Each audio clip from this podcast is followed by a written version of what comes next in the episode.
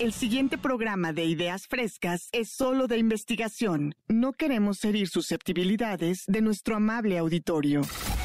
A partir de este momento, nuestros micrófonos se abren para darle espacio a las nuevas voces de la radio. La de los alumnos del Centro de Capacitación MBS. Síguenos en Facebook y Twitter. Centro MBS.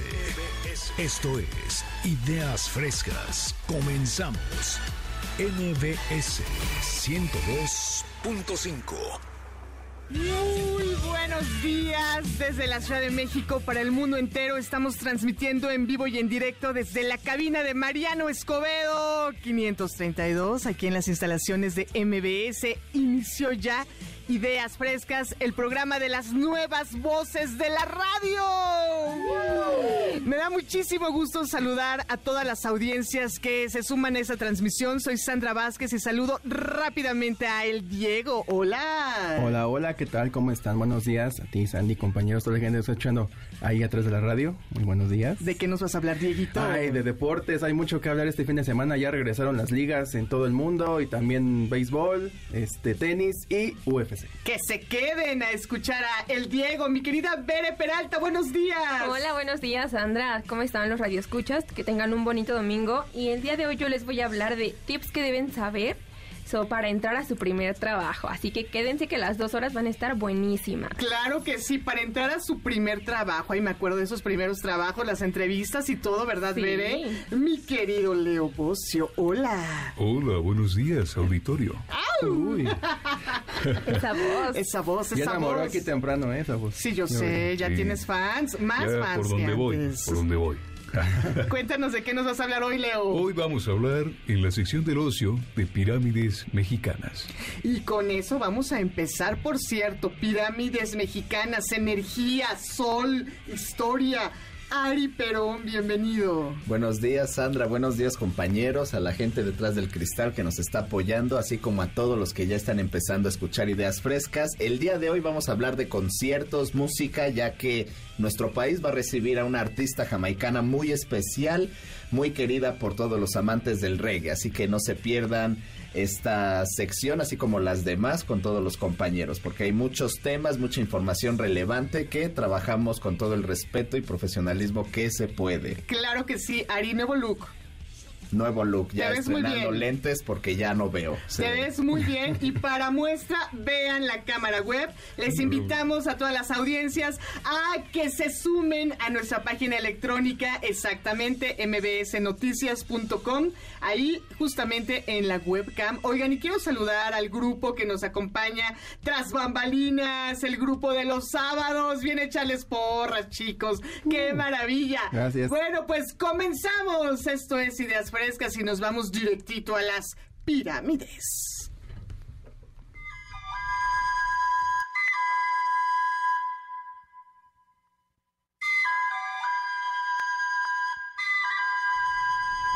Leo Bocio, un hedonista encantador. Platícanos sobre las pirámides en México y pues en América Latina y el Caribe, ¿no? Claro. Bueno, hoy me voy a concentrar en México porque la verdad aquí hay de mucho de dónde sacar.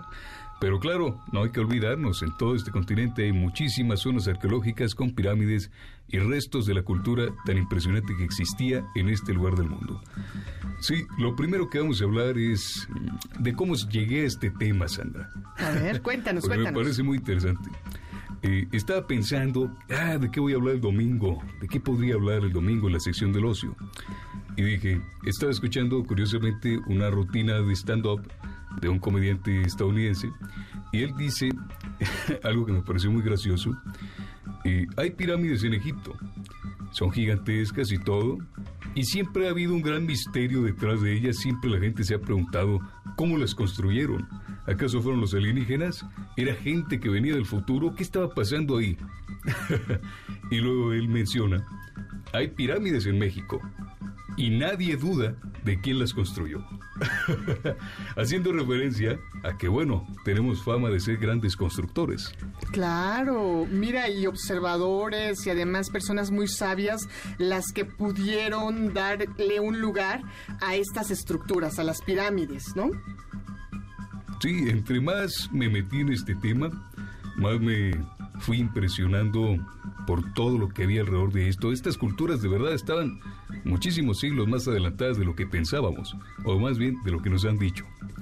¿Qué opinas, Ari, de las pirámides? Pues finalmente la duda en diferentes culturas siempre ha sido la misma, ¿no? Esa misma teoría que ahora en estos tiempos cobra más fuerza, ¿no? Con la presencia de otro tipo de vida aún más adelantado que nuestras culturas, ¿no? Aunque en unos países más que en otros, pero siempre está esa duda, esos...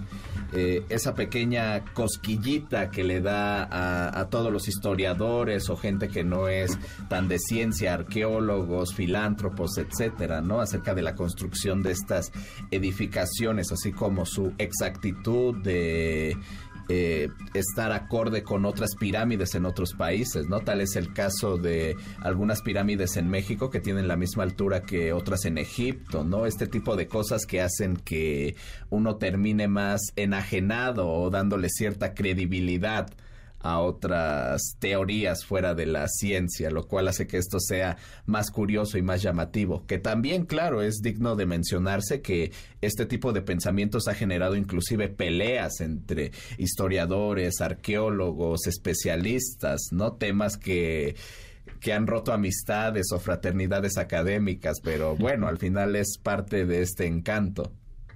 Sí, mira, te diré, no son teorías mías, Ari. Esto de aquí definitivamente se dice que hay evidencia, más que en Egipto, de que fueron construidas por nuestros queridos antepasados. Claro. Eh, la evidencia está en que, claro, esta gente medía todo y dejaba todo registrado en las zonas en que iban a construir, cuántos trabajadores utilizaron, los materiales. Era impresionante el nivel de organización de estas civilizaciones prehispánicas. Entonces, hoy voy a hablar de algunos sitios arqueológicos que no son tan famosos a lo mejor como Te- Teotihuacán y Chichen Itzá, todo lo que ya conocemos, ¿no? Que inmediatamente pensamos en esos sitios arqueológicos, pero hay algunos sitios arqueológicos en México que están en otros estados que también me parecieron muy interesantes y hoy quiero hablar más bien de ellos, para darles un poco de visibilidad. Adelante, Leo, adelante. Así es, primero voy a hablar de la ciudad de Mayapán. Esta ciudad está en una zona arqueológica de Yucatán. Eh, el estilo constructivo incorporaba elementos propios de la arquitectura del centro de México, combinado con rasgos heredados de las antiguas ciudades mayas. Sin embargo, con la caída de Chichen Itzá, Mayapán habría de desarrollar un estilo propio orientado hacia la reelaboración de las formas antiguas. Es impresionante hablar de todo esto porque el principal edificio de Mayapán lleva el nombre de castillo dedicado al dios Cuculcán y se trata de un basamento piramidal de nueve cuerpos con una altura de 15 metros. ¿Cómo es esto de nueve cuerpos? Nueve cuerpos quiere decir, la construcción de una pirámide tiene diferentes niveles. Ah, y como pisos. de pisos. Oh. Así es. ¿Ustedes conocen Mayapán? No, No, la verdad yo nunca Ah, bueno, he ido. pero vamos a He ido a. Yucatán, pero a Mayapán pues no. A Mayapán jamás. Ajá. A Mayapán Pues jamás. deberían darse una vuelta. ¿Conocen algún sitio arqueológico que no sea el de Teotihuacán? Desafortunadamente no. querido Sí. No. Yo sí. ¿Usted sí, Sandra? Dígame. Mitla, Mitla, Yagul, Yagul, en Oaxaca. claro, también son muy bonitos. Allá en, en pues en Veracruz también, ¿no? Sí, eh, de hecho traigo uno de Veracruz aquí mismo. A ver, ¿cuál Este, traes? El de Veracruz es este el- en la zona de Papantla, cerca de Papantla. Hay una zona arqueológica que se llama Tajín. Tajín, claro, donde se hace el famoso festival. El famoso festival. Entonces, está, me gusta mucho la historia de Tajín porque supuestamente el sitio ya estaba totalmente despoblado cuando llegaron los conquistadores españoles. Imagínense eso. Le- lo interesante de esto es que la ciudad y todas las ruinas no fueron destruidas ni alteradas por los españoles porque no sabían dónde estaban. Claro, no y las pasaron vieron. mucho, mucho tiempo hasta que descubrieron que estaban ahí. Oye, pues no sé si ustedes han viajado a Cholula y saludos al público que nos escucha en Cholula, en Puebla. Es impresionante cómo hay, digamos, está el vestigio de las pirámides y encima la construcción de las iglesias. Así es. Y cómo construían iglesias encima de las pirámides tapando, pues. tapando las pirámides. Sí, claro, de hecho aquí mismo en la Ciudad de México, cuando vamos al centro histórico, pues vemos que también es, es pavimento encima de un montón de construcciones, ¿no? De las ruinas antiguas. Las ruinas, exacto. Muy bien, Leo. Es muy interesante. Ahora traigo también una historia muy interesante. A mí me pareció que es genial. Ya sabes que yo soy fanático de las historias, Sandra. Es algo que me apasiona mucho. Y aquí tengo una que me gustó bastante. A ver. Según el relato de un investigador estadounidense llamado John Lloyd Stephens, este, hay una pirámide en, en Uxmal que tiene este, una historia legendaria. En sus incidentes de viaje a principios de 1840, dicho investigador se encontró con la leyenda de que este edificio fue construido en una sola noche por un enano, nacido de un huevo encontrado por una bruja cerca de Uxmal. Eso es una leyenda. una leyenda mítica. Claro. El niño nació con la capacidad de adivinar el futuro, por lo que fue llamado adivino. Un día, este niño descubrió un tuncul. Es un instrumento de percusión de madera y se puso a tocarlo. De acuerdo con las profecías, era sabido que cuando alguien tocase ese instrumento y su sonido repercutiera en toda la región, obtendría el trono de la ciudad. Dicen que cuando el rey de Uxmal escuchó el sonido, supo que este era el anuncio del fin de su reinado. Dispuesto a enfrentarse a su destino, el rey llamó al enano para someterlo a varias pruebas difíciles que el joven aprobó con éxito. Muy bien. Finalmente, sobrevivió a la casa más difícil, romper sobre su cabeza un mazo de piedra. Es impresionante, ¿no? El soberano se sometió en castigo a la misma prueba y murió en el acto, después del primer golpe. Así comenzó, en Uxmal, el reinado de un enano adivino. Oye, imagínate eso, que un mazo se rompa en tu cabeza, pues obviamente te mueres, ¿no? Muy bien, Leo, pues muy interesante el tema que nos traes esta mañana, ideas frescas, las pirámides y platícanos dónde te seguimos en el espacio digital, cuáles son tus redes. En el espacio digital me siguen en Instagram como Leo Bocio. Así te encontramos en todos lados. Sí, en todos lados. Muy bien, pues muchas gracias a Leo Bocio, un hedonista encantador. ¿Cuántos años tienes, Leito? 19 años, querido público. 19 años, esa bobos, no esa te creo. voz. Soltero disponible. Además, para variar, porque siempre ya, creen ya, que nuestro muchacho es el más viejo de nosotros, Ah, o que es un señor, pero sí, piensa no. que es un señor ya el más con hijos. Es el más chiquito. Es el más pequeño de nuestro curso, Leo. Exacto, Leo querido, pues hay que seguirte en las redes sociales. Mi querido Diego, ¿a dónde nos llama la gente para saludar a todas las personas que hoy estamos al aire? Ahí por si quieren llamarle a Leo y quieren una cita a Ciudad de México, 55 51 66 1025 5 y la da sin costo al 800 202 1025. Vámonos rápidamente a más de este programa Ideas Frescas con las nuevas voces de la radio, las voces de los alumnos y las alumnas del Centro de Capacitación MBS. Volvemos. Apoyando a los nuevos talentos de la radio en MBS 102.5. Esto es Ideas Frescas. En un momento regresamos. En MBS 102.5 le damos espacio a las nuevas voces de la radio. Continuamos en Ideas Frescas. Y ha llegado el momento de presentar a Fer Aguilar, quien es fotógrafo, locutor, futuro periodista y, como no, preguntor por excelencia en esta sección llamada ¿Quién te preguntó? ¿Cómo estás, Fer? Bienvenido. Perfecto, perfecto. Estoy increíblemente bien hoy. El día de hoy, muchas gracias por la compañía. Gracias, compañeros del Centro de Capacitación de MBS. Saludos a los compañeros del el grupo de los sábados y todos los que están allá en cabina haciendo posible la magia de la radio. Y bueno, pues eh, eh, con base en las experiencias del programa pasado que tuvimos aquí en cabina totalmente en vivo eh, y por ese, ese, esas ganitas de seguir hablando del tema de orientación vocacional, bueno, pues venimos acá con más temas relevantes acerca de justo eh, qué hacer para tener todo lo necesario para poder estudiar. Y eh, me gustaría retomar el tema contigo, Veré, ya que ese día te quedaste bien picada con el tema de, no, es que yo necesito que hagan esto porque, bueno, tú eres este una persona egresada de la carrera de... Educación. Perfecto. Y de la obviamente pues poderosísima tienes... Guaem, claro. ¿De la cual, perdón? De la poderosísima Guaem. Oye, ¿qué fue lo que más te gustó de la carrera? Sin duda hacer las prácticas. Las Creo prácticas. que el practicar Ujú. y ir al campo laboral a ver cómo está todo es lo que más me gustó. Ese acercamiento con, Ajá, con, la- ya el, con el los campo niños, laboral, con la ¿no? gente, con las cosas administrativas, Ujú. fueron de las cosas que más me gustaron. Fueron de las cosas que más te gustaron.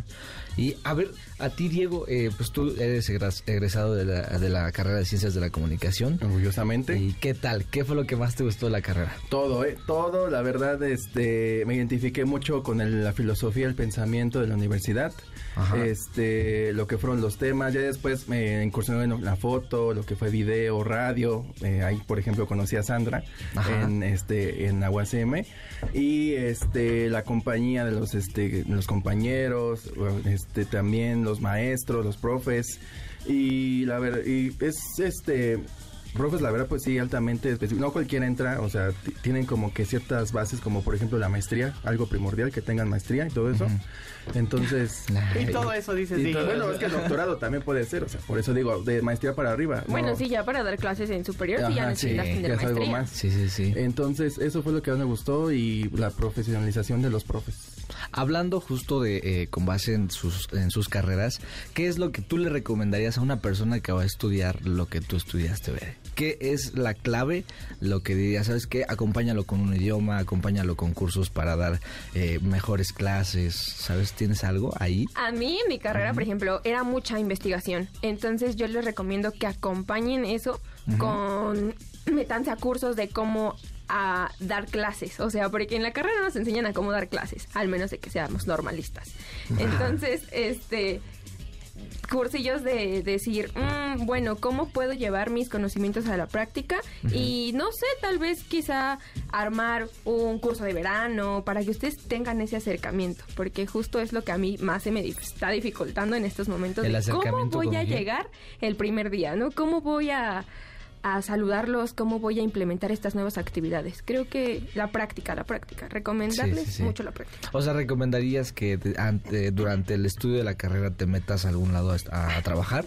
Ajá, o ¿Sí a crees? ser autónomos, te digo, como poner algún curso de verano, que eso te ayuda y te va orientando un poco más. Está bastante bien eso, ¿no? O sea, para que tú vayas adquiriendo esas capacidades Sí, laborales. claro, en mi situación, Ajá, porque pues, no todos vamos a poner Por cursos de verano, ¿verdad? Ajá. Y Sandra, me llama la atención el hecho de que, pues obviamente tú eres docente de la carrera de Ciencias de la Comunicación. ¿Qué, qué le dirías tú como maestra a un alumno para que se pueda preparar mejor y tenga más herramientas cuando ya salga al campo laboral?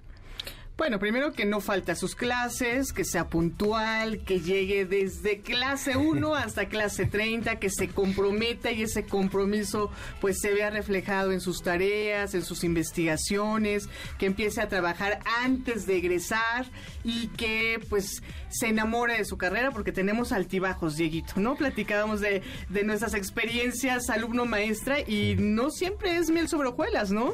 No, bueno, yo por ejemplo acá en donde yo estudiaba, pues sí, muchos compañeros este, en la mañana trabajaban y en la tarde estudiaban, se les decía muy complicado, yo la verdad, mis respetos para todos mis compañeros, y este, pero a este eso igual los profes entendían, ¿no? Porque luego llegaban tarde, el tráfico aquí en la Ciudad de México lo conocemos, es horrible, Es horrible. de llegar de un lado a otro, ir corriendo, luego ni comían, comían dentro de la clase, entonces sí es este, ya lo que es la carrera universitaria, el último paso, ¿no? Para llegar a eso que queremos, que es ya, este, ahora sí que trabajar en lo que deseamos desde chicos o en Sí. la juventud. Justo, ¿no? Y eso, eso, eso para ponerlo en la balanza está bastante bien. El hecho de los sacrificios que vas a hacer durante toda tu carrera es muy importante, ¿no? Porque justo si los haces porque te gusta, no te van a costar ni siquiera tantito, pero si los haces y dices, ay, como que no estoy en el lugar correcto, pues sí estaría un poquito complicado, ¿no? Y son sacrificios justo que nos van a traer muchas cosas buenas, mucho, muchos frutos. Entonces siento que deberían aplicarse durante la carrera. Sí, por supuesto. Y entonces un consejo para ti, Leo, ¿cuál sería el más valioso que tú dirías, híjole, este sí lo, lo acabo de tomar porque para decidir mi carrera sí ya.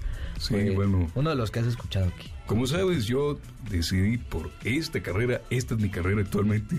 Ah, este, bueno, sí. Ajá. este estudio del centro de capacitación, porque tengo 19 años y realmente antes de entrar a este curso no sabía qué estudiar, ni hacia dónde ir, ni a dónde me iba a llevar el viento. Pero pues, al final de cuentas, creo que lo importante es lo que me funcionó a mí fue darme un tiempo para pensarlo bien. Sí. No tanto porque a veces tienes esa presión de que, wow, te gradúas de la preparatoria, inmediatamente tienes que entrar a la universidad. Creo que, bueno, en mi experiencia, ah, no lo veía así en ese momento, pero fue muy valioso de alguna manera haber estado un año sin estudiar nada para poder darme cuenta de que, pues sí, quería seguir estudiando y sí, quería estudiar para ser locutor. Por supuesto. Y justo el, el tiempo es tu mejor amigo en una de las cuestiones, en una de estas cuestiones, ¿no? Cuando no tienes justo esa certeza de qué es lo que quieres. Y también otras, otros puntos importantes son los factores internos que tienes que analizar, como las habilidades que tienes, los intereses, las, la personalidad y tus valores, ¿no? Ah, bueno, ¿qué te diré? En todos lados me decían, vuélvete locutor. Ah, bueno, por, por justo esa habilidad que tienes Así eh, es. en la voz, ¿no? O sea, que sí la tienes increíble y... Entonces- La voz. Sí. y otros factores externos como son tu entorno inmediato, el lugar de residencia y eh, pues justo las aspiraciones laborales a futuro, ¿no?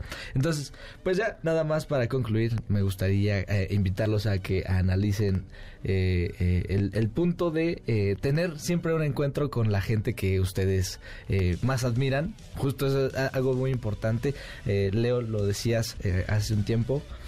tú siempre tienes muchas ideas vagas y como que buscas información de todos lados, ¿no? Entonces siempre alguien que te inspire te va a dar una, una buena pauta para poder elegir lo que tú quieres, ¿no? Entonces creo que es algo bastante importante que todos hemos hecho, ¿no? Tú, eh, Sandra, como maestra docente y una eh, persona que ya lleva muchísimo, muchísima trayectoria justo en la capacitación, ¿no? Para poder hacer una maestría y me comentabas que un doctorado en ciencias de la comunicación. ¿Qué fue lo que determinó para ti? eh, pues algo importante, una persona, algo que dijiste, wow, yo creo que me voy a ir por aquí. Pues yo creo que ustedes, chicos, los chavos a los que formo, ustedes, todos mis alumnos, todas las generaciones que han pasado por las aulas donde yo he estado como docente.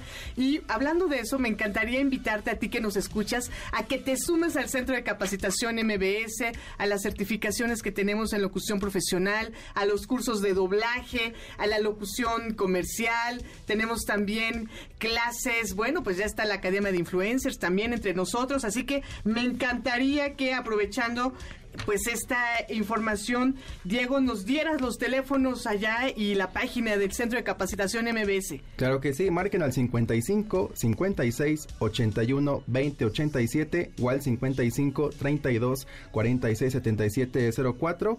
También a la página de internet www.centrombs.com, Facebook Centro MBS, Instagram igual Centro MBS y en Twitter arroba Centro MBS. Y les mandamos saludos a Vicky, a Iván, a Max y a todo el equipo que nos escucha. Mi querido Fer, pues un gran tema el que traes. Cuéntanos cómo cerramos, tenemos un minuto y danos tus redes sociodigitales Ah, por para supuesto, seguirte, por me favor. pueden seguir, ya saben, en ese famoso Instagram. Este, y, y- inescribible. Tan peculiar. Ajá, Juan-Nito-ARL. Ahí me pueden seguir, me pueden mandar mensajitos si tienen justo algunas dudas. Y también, pues, invitarlos a que me manden un mensajito porque yo, eh, especialmente, soy un fanático de todos los cursos del Centro de Capacitación de MBS. Y este, hay muchísimas cosas muy buenas. Y nada más para cerrar, me gustaría ah, darles un pequeño tip de ah, justo cómo, cómo ah, darle más ah, importancia a lo que han estudiado y es acompañarlo de un idioma. Estaba viendo que eso es algo muy importante y que te abre las puertas en cualquier lado. Incluso ya es un, ah, un requisito en todos los en todos los lugares cuando vas a aplicar. Así que acompañen un idioma siempre va a ser un arma de, de muy buen uso. Así que pues nada, sería eso, acompáñenlo y pues nada, sean felices. Yo soy Fer Aguilar y pues esto es Ideas Frescas. Muchas gracias, Fer. Pues nos vamos a nuestra siguiente sección que el mismísimo Diego aquí presente nos va a dar los deportes por la mañana en esta primera hora de Ideas Frescas. Estamos en vivo, nos da mucho gusto acompañarte.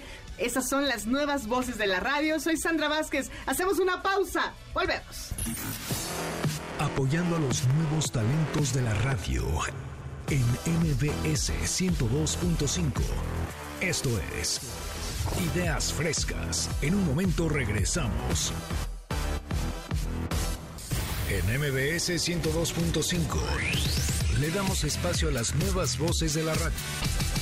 Continuamos en Ideas frescas. Iniciamos deportes con el Diego, quien es narrador de fútbol, amante del rock, los deportes, conciertos y eventos deportivos desde Iztapalapa para el mundo, dice mi querido Dieguito, mundial. Uh, para el mundo mundial, es correcto.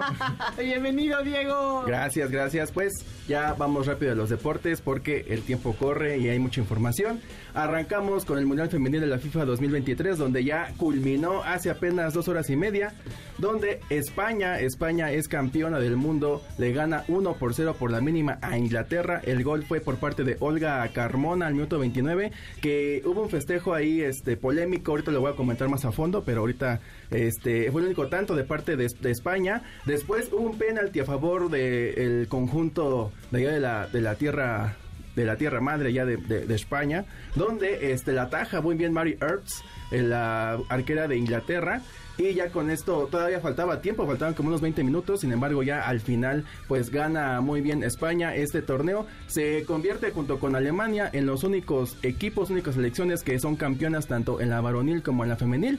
Así que felicidades para toda la comunidad española que ahorita de estar festejando a todo lo que da. Yo creo que aquí en, en, México, allá justamente en la tierra natal, muchas felicidades.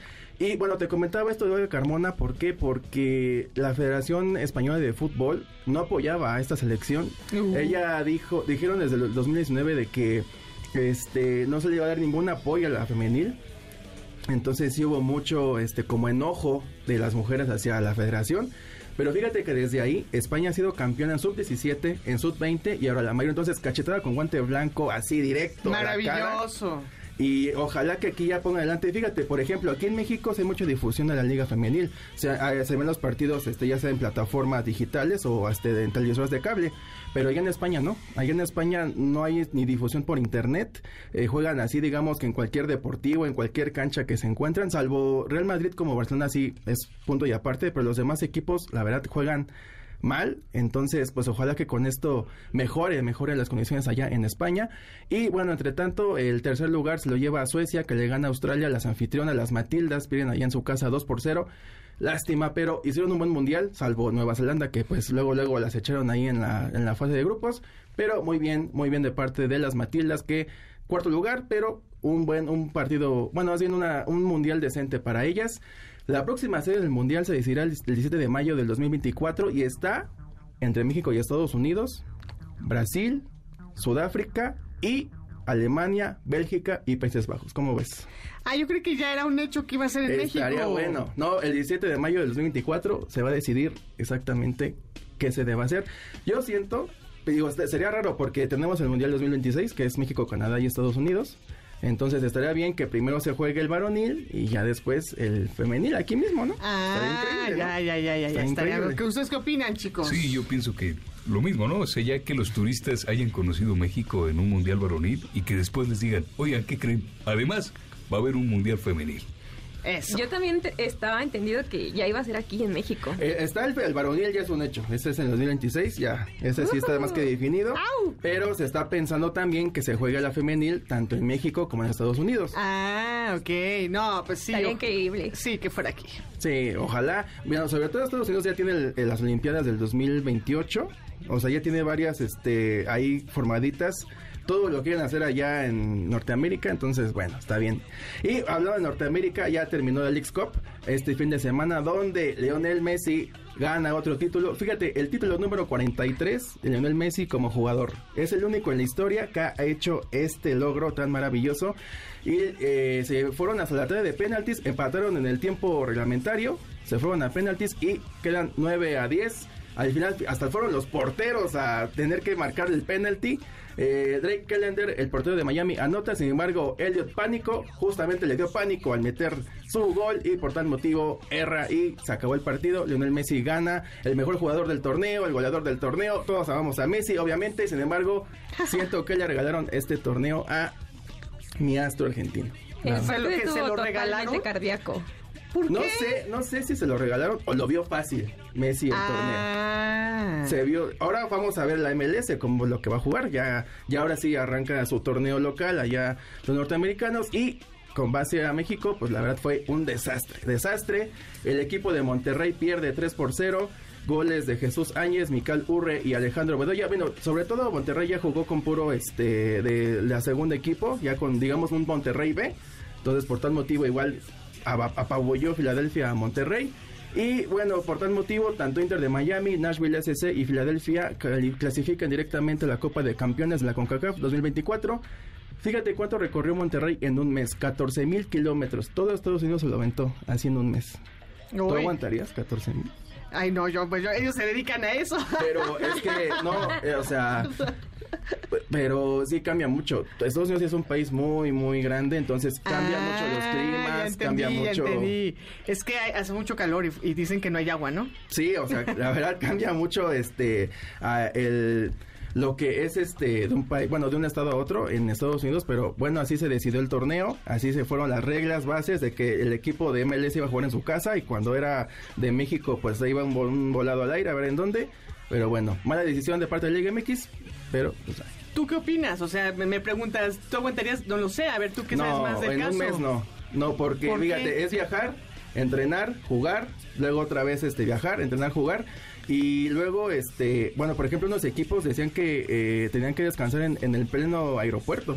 O sea, no había tiempo para. Sí está pesado. Sí, estuvo muy mal planeado para los, los equipos de la Liga MX este torneo, pero así lo decidieron, así lo quiso la federación. Pues ahí están las consecuencias. Ya ahorita muchos equipos están en desacuerdo, que fue una mala planeación, que fue una mala decisión. otros equipos igual lo vieron como una pretemporada.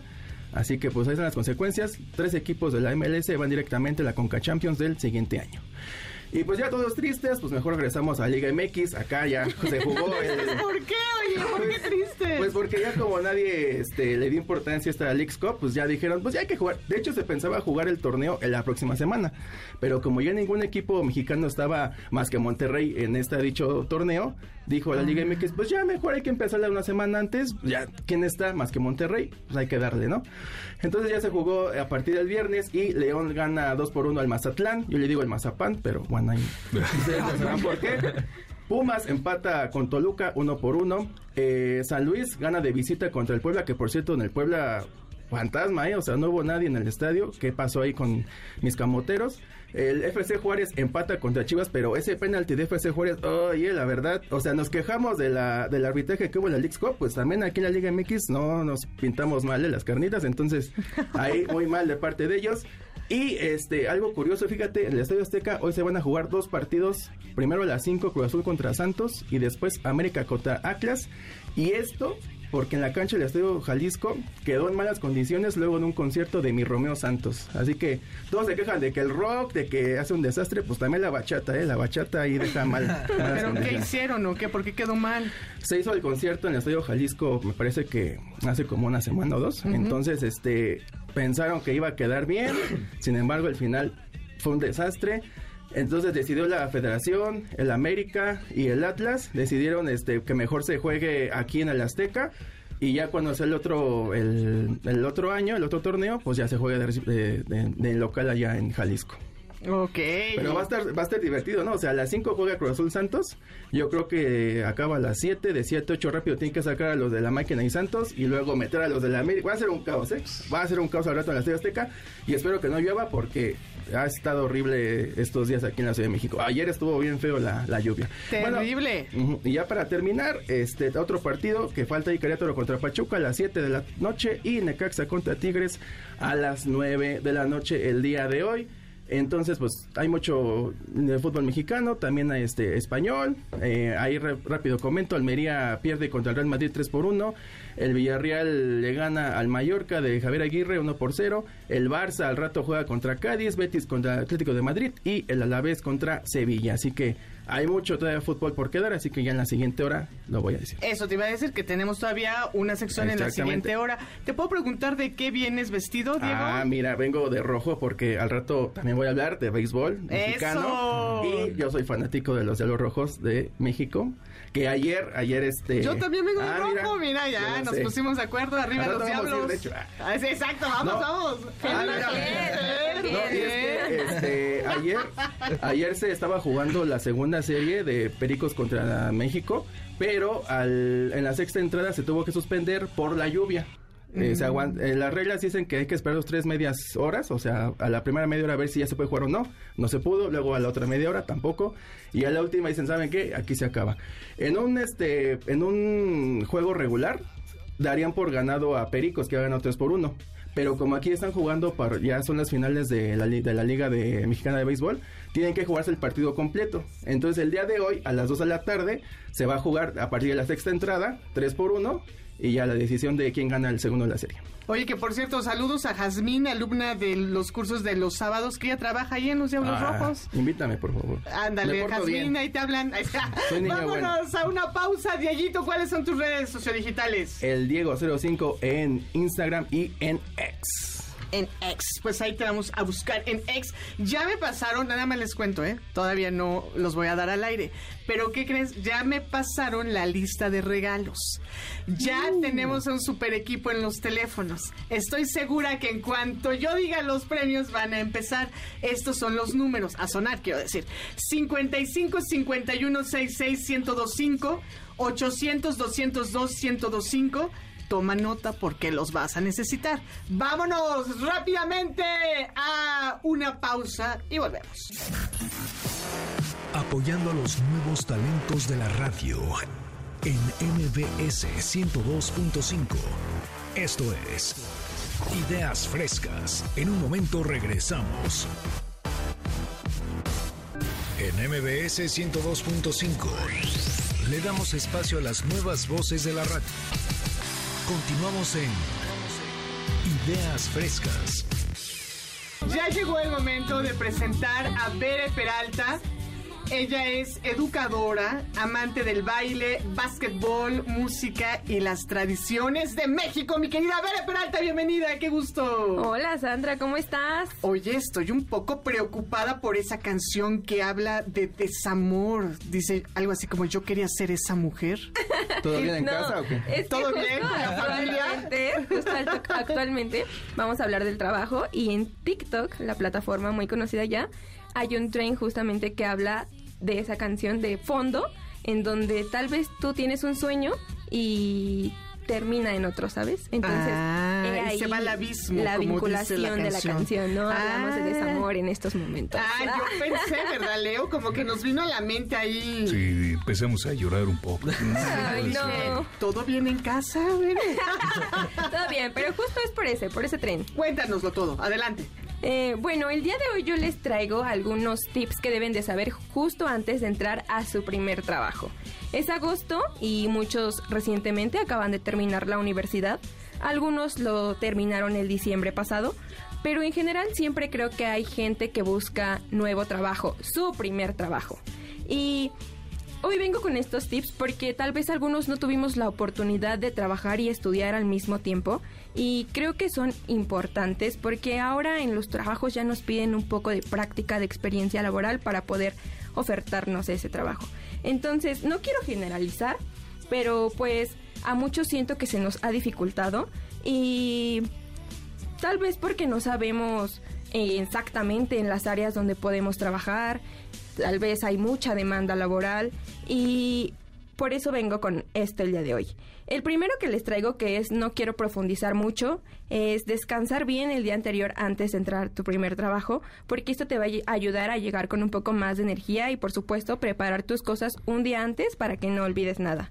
El segundo es ser puntual. Eso habla mucho de nuestra personalidad y por supuesto de nuestra responsabilidad Claro. en nuestro trabajo. Tomen Así nota, que- tomen nota.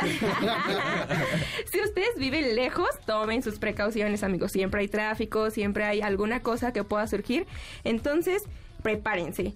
Eh, y el tip número tres es vestirse de manera adecuada de acuerdo al trabajo en donde ustedes estén. Pues porque luego llegamos así con nuestras fachas y sí decimos, no, eso da una mala impresión. Vestido de payaso oficina. chor. No, fíjate que hay lugares hoy en día pues bastante, bastante flexibles, no todos, hay lugares muy flexibles en la vestimenta, pero las personas que te van a acompañar en este viaje primer día van a agradecer que llegues limpio. Exacto, eso es muy importante. O sea, la Da- ropa que traigas pero bien arreglada. da mucha impresión sobre nosotros y sobre todo pues es algo muy importante. Eh, bueno, ya ahora sí, profundizando un poco más en estos tips, pues me gustaría decirles que es normal sentir que no sabemos nada cuando entramos a nuestro primer trabajo. Y no es que no sepamos, solamente que a veces es un poco más difícil llevar nuestro conocimiento a la práctica. Y las personas que se encuentran trabajando ahí pues ya tienen mucha más experiencia, mucho más tiempo y sentimos que ellos van 10 pasos adelante que nosotros y nosotros pues estamos ahí, ahí estancados, ¿no? Pero pues en realidad no es así, eh, tal vez nos, nos falta esa experiencia y es poco a poco, no se aceleren. Em, somos los nuevos y siempre es bueno ir aprendiendo sobre la marcha. Eh, aquí me gustaría decirles que si ustedes tienen la oportunidad de trabajar y estudiar al mismo tiempo, de verdad, háganlo, tengan o no tengan la necesidad, porque esto les va a ir sirviendo muchísimo y aparte les va a ayudar a conseguir su primer empleo de una manera más fácil porque ya van a tener un poco más de experiencia. A ver, Leo, ¿tú qué opinas de esto? Me gusta, me gusta que menciones esto como la oportunidad de trabajar y estudiar, porque yo siento que a veces cuando hablamos de esto, mucha gente dice, no, pues es que los que trabajan y estudian la llevan más difícil, y, ¿sabes? Como desde un punto de vista negativo. Pero yo creo que aunque sea más difícil, al final de cuentas sí aprendes a valorar el trabajo y aprendes a pues irte encarrilando en lo que es la realidad, ¿no? O sea, no solo un salón de clases, sino también donde quiera que estés trabajando eso es muy importante. Exacto, justo como hablábamos ahorita, esto nos va a traer mucho más beneficios, Sandy. Claro, yo lo que quiero decir es que hay que tener responsabilidades desde que los niños tienen seis años. O sea, es decir, hay que ponerlos a trabajar dentro de, ¿no? De sus capacidades. Oye, te toca hacer esto, te toca hacer esto, y mientras van creciendo, porque les da habilidades maravillosas para el trabajo. Yo fui educada así. Sí, y, créeme que es maravilloso. Exacto. Desde chiquito vas adquiriendo esa responsabilidad con tareas pequeñas de acuerdo a tu edad, pero vas adquiriendo esa responsabilidad y eso te va a ayudar muchísimo en la vida. Claro. El siguiente tip que les traigo es hablar sobre el sueldo. Tal vez este tema sea un poco tabú, porque pues tampoco está tan padre andar divulgando cuánto ganamos, cuánto percibimos, pero sin duda hablar con nuestros compañeros o en este caso con nuestros colegas de cuánto ganamos, siempre y cuando tengamos tareas y horarios que se asemejen, está muy bien porque esto nos va a dar una perspectiva mucho más amplia de qué es lo que podemos llegar a percibir. El sueldo varía de acuerdo a la, al tiempo que llevas trabajando ahí, a tu experiencia, a tu horario, por supuesto, pero siempre es importante ver hasta dónde podemos llegar. Claro que si estamos en un trabajo donde ya llevamos mucho tiempo y tal vez no nos retribuyen de la manera que corresponde, pues también es momento de salir de ahí. Sí, Dieguito. Sí, yo por ejemplo, este, saliendo de la universidad, me faltaba ya medio semestre, entonces mi primer trabajo fue, digamos, servicio, trabajo, entonces mi primer sueldo eran 500 pesos al mes y yo era feliz porque estaba dentro de lo que yo quería. Y ya con esto, ya después, ya, este creció más mi sueldo. Entonces, no se desesperen de que por lo que gana un poquito, o es más, hasta por hacerlo gratis, ¿no? El chiste es hacer lo que nos gusta. Por eso estudiaste, ¿no? Porque es, estás haciendo algo que te está gustando, ¿no? Exacto. Y bueno, pasando al siguiente tip, les digo que se atrevan a preguntar todo. Si ustedes preguntan en su nuevo trabajo, eh, van a aprender muchísimo. A veces nos da pena preguntar porque decimos, ay, tal vez es algo que yo ya debería de saber porque ya lo estudié, pero no, o sea, todos aprendemos así, todos vamos aprendiendo de nuestros errores y si alguna vez nos llegamos a equivocar en nuestro trabajo, no se sientan mal, sino que tomen la iniciativa de decir, ok, no conozco de este tema, pero lo voy a investigar, lo voy a, a retomar y después te lo comunico. Y el cuarto tip pues viene de la mano con esto de que todos empezamos desde abajo. Lo importante es aprender de nuestros errores, no presionarnos, vivan su ritmo dentro del trabajo, pero de verdad esfuércense en todas y cada una de las actividades que ustedes hagan y más cuando vamos empezando, porque siempre va a haber una persona que te extienda la mano, siempre va a haber una persona que te esté observando y si no y si ven en nosotros que nos que somos apasionados, que nos gusta, que le echamos ganas, siempre nos van a ayudar a escalar. Todos necesitamos de todos, entonces es muy importante que ustedes también se esfuercen. Y bueno, como dice el dicho, a donde fueres, haz lo que vieres. Pero aquí aplican restricciones, porque si también ves que las cosas no están bien hechas, pues tú tienes esa oportunidad de mejorarlas. ¿Cómo ven estos tips, compañeros? bastante bien, ¿no? O sea, todos son valiosos hasta...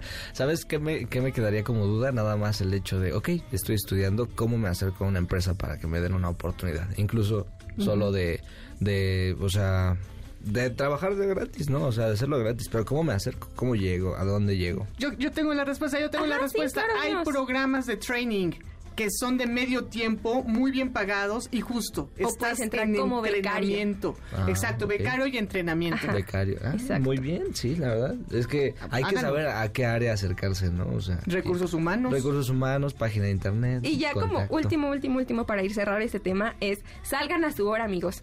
A veces hay días en los que quizás somos nuevos y decimos, oye, yo me quiero quedar porque quiero quedar bien con el jefe. Y no, de verdad no hagan eso porque luego se acostumbran y cuando no puedes hacerlo se enojan. Y entonces empiezan los problemas.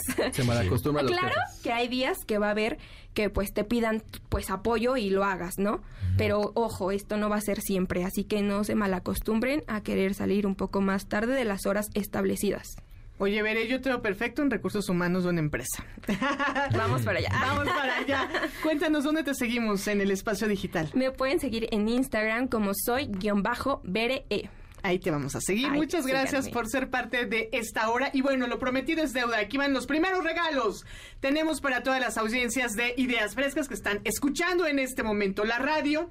Un pase doble para el nuevo espectáculo Yo Soy Omar Chaparro, donde el actor y comediante te dará una noche de risas, música y entretenimiento. La cita es el próximo 30 de agosto, es miércoles, en el Teatro Metropolitan, a las 20.30 horas. ¿A dónde tienen que llamar, mi querido Fer? Nos tienen que llamar al 55 51 66 1025 o al 800 202 1025. Ahí está para que se lancen a ver Yo Soy Omar Chaparro el miércoles 30 de agosto en el Teatro Metropolitan a las 20.30 horas y lo único que tienen que hacer es contarnos un chiste. Cuéntenos un chiste. Recuerden que el teléfono es, una vez más, 55 51 66 1025 o u 800 202 1025. ¡Vámonos! ¡Volvemos!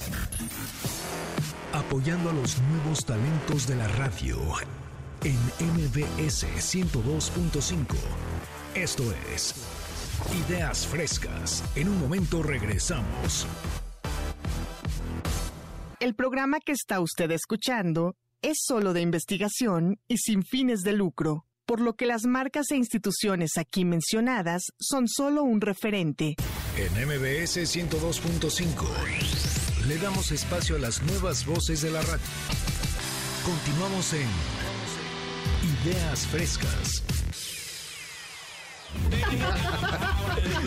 Era la emoción, Diego, de que ya está aquí en cabina el amante de los conciertos de nuestra generación, de esta certificación, y el oso- ocioso musical que no podemos parar. Él es Ari Perón en Ideas Frescas. Buenos días, Ari, qué gusto. Buenos días chicos, 9, 7 de la mañana, estamos listos con mucha información en materia de entretenimiento como siempre en esta sección y toca hablar de reggae, hoy vamos a hablar de la cultura Rastafari, verde, amarillo y rojo, pero antes para iniciar, para hacer el tema un poco más ameno, tenemos amantes de reggae esta mañana en esta mesa, algún Obi. Conocedor, algo que les guste, mi querido Diego, Pues los pericos, como no, los cafres. los pericos, cafres, Bob que... Marley, por supuesto, el gran dios. Para mí reggae. todos son Bob Marley. sí, viva Bob Marley. Viva Marley, los Wailers. Muy bien, que los Pericos van a estar de gira en nuestro país el mes de octubre. Y yo los vi apenas en el Vive Latino. También Y tocaron chido. Luego fueron gratis a Tláhuac. Así que. En el ¿También bosque fuiste? de Tláhuac. Claro, ¿En serio claro. fueron gratis? Sí, Hubieras gratis. invitado, Diego. todo- Ah, no sé, ya nos conocíamos, ¿no? Ya, ya nos conocíamos. Que también los Pericos en el Vive interpretando Waiting, si no me equivoco, Ajá. con Miranda. Una presentación bastante chévere que están presentando su disco de covers. De Miranda también. Ajá. Y estuvo de Pantero Coco. Este, Sí, estuvo el Shenka. El Shenka. Sí, un- una presentación llena de palomazos. Mi querido Gerardo Huicho Domínguez. Buenos días, buenos días. Buenos días. Hola, hola, hola, Algo hola. de conocimientos de reggae. Perdidísimo, hermano. O sea, Pero- si no es Bob Marley, solo a La La La Long de Intercycle, creo que es. Inner Circle. ¿Y eso Y cuenta? ahí- ¿Eso cuenta? Sí. Ah, Y la verdad lo googleé antes de entrar, porque cuando me dijeron que iba a hablar sobre reggae, dije, ok, vamos a informarnos lo que podamos. Bueno, ese sonaba en la radio en mi época de adolescente, creo. Un ¿No? clásico. Y bueno, Lau ya nos dijo que para ella todos son Bob, sean hermanos Bob o no. Pero bueno. Sandra, ¿qué tenemos de este lado? No, lo mismo. Viva Bob Marley, los Pericos, The Wailers y los Cafres. Y los cafres. Bueno, hoy afortunadamente vamos a conocer más. Yeah. Y qué mejor que de la propia isla que vio nacer este género, de Jamaica para nuestro país. Este 2023 va a invadir nuestro país este género musical, género maravilloso surgido en los años 60 que se mantiene vigente con gente que no solamente fue pionera en este género, sino en otros predecesores y sucesores en géneros como el ska, el dancehall, roots, rocksteady, etc. Y nuestro país va a ser honrado con la presencia de Oflyn Russell Myers, la primer mujer DJ de dancehall de la historia. Wow. Y cito, la voz femenina dominante durante más de dos décadas en el género. Mejor conocida en la industria musical como Sister Nancy y también como Muma Nancy. Va a venir de visita a nuestro país la leyenda de Jamaica, va a visitar Ciudad de México este otoño en la sala A del foro Indie Rocks. En el 2020 se presentó en el Festival Baidorá en Morelos con un set de casi 51 minutos y ahora va a tener un show en solitario para darnos una gran dosis de dancehall, reggae music y va a ser la sexta vez que Nancy llega a nuestro país después de, haber, de haberse presentado en lugares como Tijuana, el Cultural Roots, sitio icónico para reggae en la calle de Tacuba y en muchos otros lugares. Esta querida mujer de 61 años que Eso aún te iba sigue. a preguntar la edad, oye, qué maravilla. 61 años. Y eso es lo lindo de Jamaica, de la isla, de todos nuestros hermanos y hermanas que vieron nacer este género, que aún siguen vivos y no solo eso, siguen dando shows.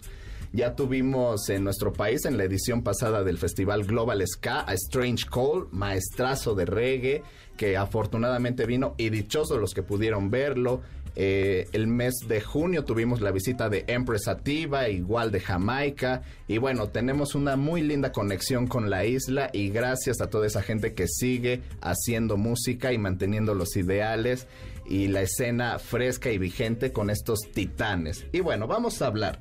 Sin duda, su esfuerzo de Nancy allanó el camino para las siguientes generaciones de cantantes, desde las míticas Lady Anne o Lady G, hasta todos esos nuevos nombres como Jan Nine, nuevamente la hermana Empress Sativa o la joven Coffee, sin olvidar a Cecil, Tanya Stephens y muchas otras. Pero primero, hay que definir al término DJ. En la música jamaicana, un DJ es un músico de reggae o dancehall que canta y practica toasting sobre un instrumental o también llamado rhythm. El toasting es la acción de hablar o cantar, normalmente de modo monótono sobre un ritmo. Las letras pueden ser un tanto improvisadas como escritas previamente. Puede encontrarse en diferentes tradiciones africanas como el canto de los griots, pero en la música de la isla se encuentra en la mayor parte de estilos, como en el dancehall, el reggae, ska, dub y lovers rock. Los DJs de Jamaica no se deben confundir con los de otros géneros, donde el DJ es el encargado de seleccionar y mezclar la música. En Jamaica, el selector de los rhythms es llamado selector. Los DJs, que además de practicar toasting, también cantan, se les llama singjays. Varias categorías, pero son simples de entender, a las cosas por su nombre. Este término DJ se originó a partir de la acción de algunos selector de los 60s y 70s como U-Roy o King City, que empezaron a cantar haciendo toasting sobre la versión instrumental de los temas que ponían. Sobre la instrumental que normalmente ocupaba la cara B del vinilo, se lanzaban letras sobre la marcha. Así fue como muchos selectors se convirtieron mediante esta práctica en DJs, como King Sturgaff, Josie Walsh, Charlie Chaplin y Tony Matterhorn. ¿Charlie Chaplin? Charlie Chaplin. ¡Wow! Charlie, sí, pu- pudiera haber una pequeña confusión, pero, Pero no, no, no. no, no. Charlie, Charlie, el hermano. Hacia mediados de los 80 se desarrolló en el ámbito musical de Jamaica el DJ Toasting, ya que ellos trabajaban para productores y tocaban los últimos hits del momento en los sound system móviles de las fiestas. Así que siendo influenciados por los DJs de radioemisoras norteamericanas, eran audibles en la isla como Yoko Henderson. Añadieron sobre estas canciones que pinchaban frases vocales propias, llamados toast. Estos solían consistir en comentarios graciosos, himnos, rimas medio cantadas, cánticos rítmicos, chillidos, gritos e historias. Cualquier clase de sonido era válido sobre la cara B del vinilo. La invención de esta práctica se adjudica a Winston Kut Machuki. Gracias al desarrollo del dub, un estilo directo predecesor del actual remix, en el que predominan los instrumentales, los DJs se pudieron expandir y ampliar este arte del toasting. En el dub es habitual la existencia de dub plates, vinilos sin vocales y caracterizados por la presencia de efectos y ecos. De hecho, estamos escuchando en este momento uno de los más grandes clásicos de Nancy, que es Bam Bam. Que bueno, todo el mundo ya está emocionado, incluyendo este que habla de poder cantar este himno del reggae. Nancy nace en el 62 en la capital de la isla, Kingston. Russell Myers fue una de 15 hermanos una familia más que amplia. Oye, como mis, eh, digamos, los hermanos de mi mamá, que eran un montón en esa generación, ¿no? En esos tiempos, pues imaginémonos en los 60 las familias y bueno, también desafortunada las situaciones del, económicas y sociales de la mayoría de personas en la capital de esta isla, ¿no? De hecho, Dieguito me decía que era porque no había tele.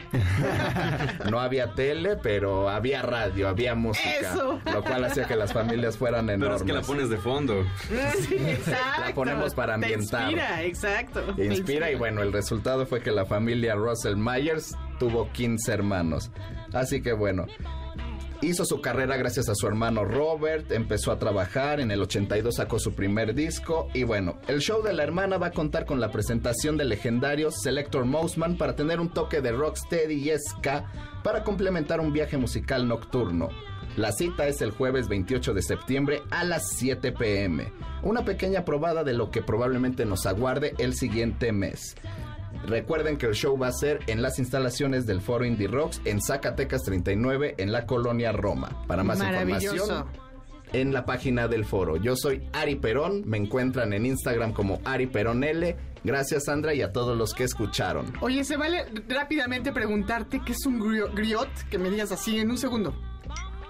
Tradición oral africana. Cantos. ya entendí. Qué maravilla. Y eso del toasting, toasting es estar improvisando, improvisando sobre la música. Sobre la música. Oye, me encantó. Muchas gracias. Vámonos a una pausa. Esto es Ideas Frescas.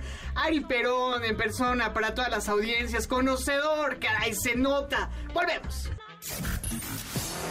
Apoyando a los nuevos talentos de la radio en MBS 102.5. Esto es Ideas Frescas. En un momento regresamos. En MBS 102.5 le damos espacio a las nuevas voces de la radio. Continuamos en Ideas Frescas. Rolón, este que estamos oyendo. Qué maravilla, qué chulada, caramba. Bueno, me da mucho gusto saludar aquí en la casa, en la cabina de ideas frescas de MBS, a Laus D. Permítanme leer su presentación. Laus D es matemática, escritora y amante del arte. Además, Laus D siempre está en busca de la mejora constante. Mi querida Laus, bienvenida. ¿Cómo estás? Muchas gracias, Sandra. Estoy muy feliz. Estamos frescos y listos. Eso, y además súper preparada, Laus. ¿Qué nos traes para hoy? Pues miren, alguna vez quisieron estudiar arte, pero no sabían ni por dónde empezar. O sea, lo vieron como algo muy lejano, muy imposible, algo que solo sucede en Hollywood. Sí. Bueno, pues mm. hoy les traigo soluciones. A ver, pero tú eres sí o no? Eh, sí, pero no lo llegué a ver tan lejano. Más bien en mi caso fue cuestión de tiempo, pero yo sí quería estudiar música, bajo eléctrico, ya que en esos años de bachillerato escuchaba mucho Korn y Fieldy, pues bueno, inspiración total, pero sí quería estudiar música. ¿Y por qué no estudiaste?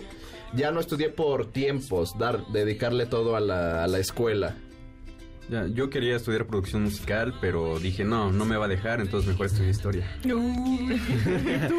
Bueno, yo no estudié, pero sí toco la guitarra. toco la guitarra y teclado, entonces me gusta mucho lo que es la música y me hubiera gustado el teatro. Me hubiera encantado estudiar teatro. Estudiaste en la Universidad de YouTube. Exactamente. Ah, yo también, el la USD.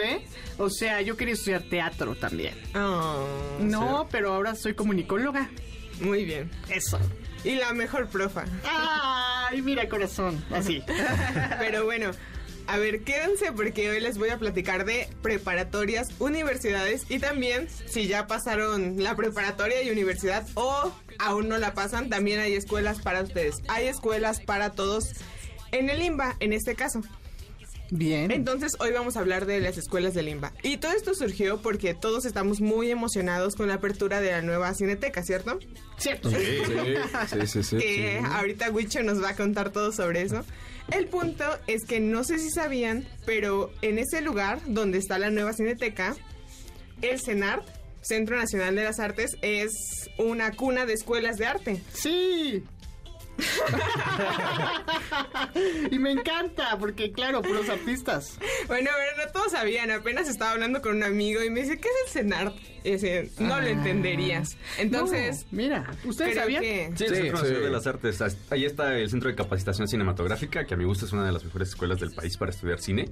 Totalmente de acuerdo. No, o sea, se... Danza, increíble, o sea, música. de todo. De hecho, tengo un alumno actualmente que en la mañana estudia, digamos, escuela normal y en la tarde es alumno de música del Centro Nacional de las Artes. Bueno, pues en esta oferta académica contamos con danza, teatro, cine, la Esmeralda, que es la Escuela de Artes Plásticas, muy, muy buenas todas. Y bueno, mucha gente no sabe su existencia, entonces a veces dices quiero estudiar arte y ni siquiera sabes si tienes que pagar o tienes que irte a otro país, pero no, consta con que simplemente revises las convocatorias. Para estas escuelas las convocatorias salen aproximadamente en marzo, entonces si tú estás atento desde febrero, puedes buscar oferta académica IMBA, oferta académica CENART y vas siguiendo las convocatorias. Obviamente te van a hacer un examen. Mm, Los exámenes no son cualquier cosa. Tienes que hacer exámenes físicos, por ejemplo, para danza y artísticos. De hecho, yo tengo un canal de YouTube donde próximamente, bueno, algún día vamos a hablar de eso. Ahorita estamos hablando de otras carreras. Síganme en IDK UNAM. Pero bueno, esto es para oferta académica universitaria. Si ustedes quieren, van a entrar a la prepa y dicen, no sé si quiero entrar a teatro, tenemos una opción llamada CEDART. Tiene cuatro sedes en la CDMX y tiene muchas sedes a lo largo del país, en Oaxaca, Hermosillo, Morelia, Michoacán, Yucatán, Colima, Chihuahua, Nuevo, Nuevo León, Guadalajara. Esto es para estudiar un bachillerato en artes. Puedes tomar especialidad en música, en teatro, en danza y en artes plásticas asimismo. Entonces, si tu hijo, tu sobrinito quiere eh, dedicarse al arte, podría checar también esta opción de bachillerato. Aquí les van a hacer un examen como el que hacen para entrar a cualquier preparatoria y si lo pasan van a tener oportunidad de presentar sus exámenes artísticos. La oferta que manejan no es tan alta, pero yo espero que con esta difusión más gente vaya pues vaya interesándose, vaya adentrándose y me gustaría que en el futuro las ofertas de las escuelas artísticas crecieran gracias a la demanda. Sería algo muy bonito. Pero bueno, eso es en opción bachillerato. Y bueno, si no vas en el bachillerato ni en la universidad, también existe una escuela llamada Escuela de Iniciación Artística. Hay cuatro sedes en la Ciudad de México. Y aquí las categorías son para pequeños, para jóvenes y para gente grande. Así que Ari, aún puedes cumplir tu sueño de estudiar música si ya Gracias. tienes tiempo. Porque hay horarios en la mañana, hay horarios en la tarde y te dividen, como les comenté, en pequeños, jóvenes y grandes. Entonces también las convocatorias son en marzo y pues hay que hay que estar al tanto Como ven, o sea, todo, todo esto es técnicamente gratis. Bueno, sí hay como que una cuota de inscripción en caso de que pagues lo, de que pases los exámenes, pero pues va a ser muy mínima y la verdad es que la calidad de las escuelas es bastante alta. Nos comentaba Huicho que en cine la escuela del CENART es de las mejores del país y también la ENAT, que es la que yo conozco más, está, están increíbles. Sí, y es una gran idea para seguir preparándose. O sea, aprender artes a cualquier edad, no importa si tienen 50 y quieren aprender a pintar, quieren aprender a bailar. Eh, la cuestión es tener ese interés genuino por, por ser humano, básicamente, porque las artes representan eso, querer entendernos como seres humanos. Fíjate que yo vivo cerca, vivo a nada del CENART y antes, ahora ya todo es en línea, pero antes para hacer el examen la gente acampaba con sus familias afuera sobre el río Churubusco para poder tener una ficha y hacer el examen en la Nacional de Teatro, ¿no? En la, en, eh, en la de teatro o en la de danza. Y quiero decirles que hay que prepararse, porque los exámenes están bien difíciles. Por ello, desde antes, mi querida Laus, tenemos que tener un back si queremos ser artistas. O sea, la Escuela Nacional de Música tiene una escuela vespertina para niños y niñas desde los 8 años, ya para que llegues allá al conservatorio con ciertas bases. No en danza igual, porque las pruebas físicas están tremendas. Y en teatro, por lo menos saber pues cómo se divide el escenario y ahí te vas a profesionalizar, pero sí hay que entrarle, ¿no? Desde, desde antes. Sí, claro, pero mira, como comentas ahorita, mencionas algo sobre la Escuela Nacional de Música y la verdad es que yo tampoco sabía. De hecho, para, para serles sinceros, o sea, cuando empecé a estudiar locución, yo ni siquiera sabía que existían estas escuelas de locución, que también es un arte. O sea, literal fue un chispazo que esté aquí con ustedes porque no hay difusión de estas escuelas fuera de lo común. Casi no. Hay la que gente buscarle, no se cierto. entera.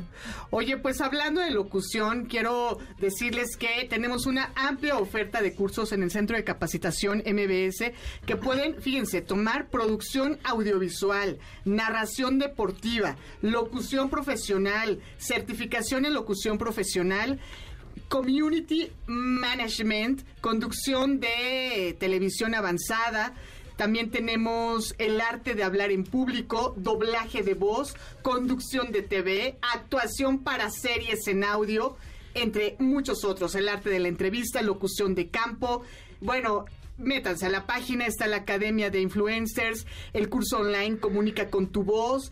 Mi querido Diego, ¿dónde pueden pedir más información? Creo que sí, marquen los números 55 56 81 20 87 y al 55 32 46 77 04 o métanse a la página www.centrombs.com. Ay, qué lindo. Y pues bueno, antes de despedirnos, los invito a que me sigan en Instagram como corazón lento guion bajo para que pues ahí mucho arte, mucha fotografía. Y en mi canal de YouTube donde hablo de carreras y tal vez en el futuro voy a hablar de más carreras artísticas. Es, este está en YouTube como deletreado IDK UNAM. Así pueden buscarlo en YouTube y ahí pueden informarse más sobre carreras para ustedes, para sus hijos, sobrinitos y toda la familia. Recuerden, Muchísimas gracias. IDK UNAM y en Instagram arroba corazón lento guion bajo. Muchas gracias, mi querida Lausde. Y tenemos más regalos. Atención a todas las audiencias que nos siguen esta mañana aquí en el 102.5 en MBS, en este programa, su programa favorito de los domingos, Ideas Frescas. Tenemos un pase doble para la divertida comedia Defendiendo al Cavernícola. Y lo único que tienen que hacer es marcar a qué teléfono, Sari. Los teléfonos en cabina son 55 51 66 1025 y 800 202 1025. y tienen que responder esta sencilla pregunta. ¿Qué actor interpreta al cavernícola, no? En Defendiendo al cavernícola, que le mandamos besos y abrazos, gran actor mexicano. Y vámonos al teatro, Ari. Vámonos al teatro y a seguir aprendiendo, que es lo único que nos queda y que se disfruta. Vámonos a una pausa, volvemos. Esto es Ideas Frescas. Soy Sandra Vázquez. No te vayas. apoyando a los nuevos talentos de la radio en MBS 102.5. Esto es Ideas Frescas. En un momento regresamos. En MBS 102.5, le damos espacio a las nuevas voces de la radio. Continuamos en Ideas Frescas. Pura buena música esta mañana aquí en Ideas Frescas. Oye, qué maravilla Guns N' Roses para darle la bienvenida al mismísimo Diego en los deportes. ¿Cómo andas, Diego? Bien, aquí ya amenacé y ya estoy aquí atrás de regreso. Arranca el segundo tiempo de información deportiva. Nos vamos hasta Inglaterra, donde la Premier League, el Fulham de Raúl Jiménez pierde en casa contra el Brentford 3 por 0. Raúl Jiménez solamente jugó 86 minutos, está otra vez eh, comenzando después de la lesión que sufrió en diciembre. Recordarán que pues nadie quería que fuera al Mundial, pero pues él a fuerzas quería estar presente en la justa de Qatar.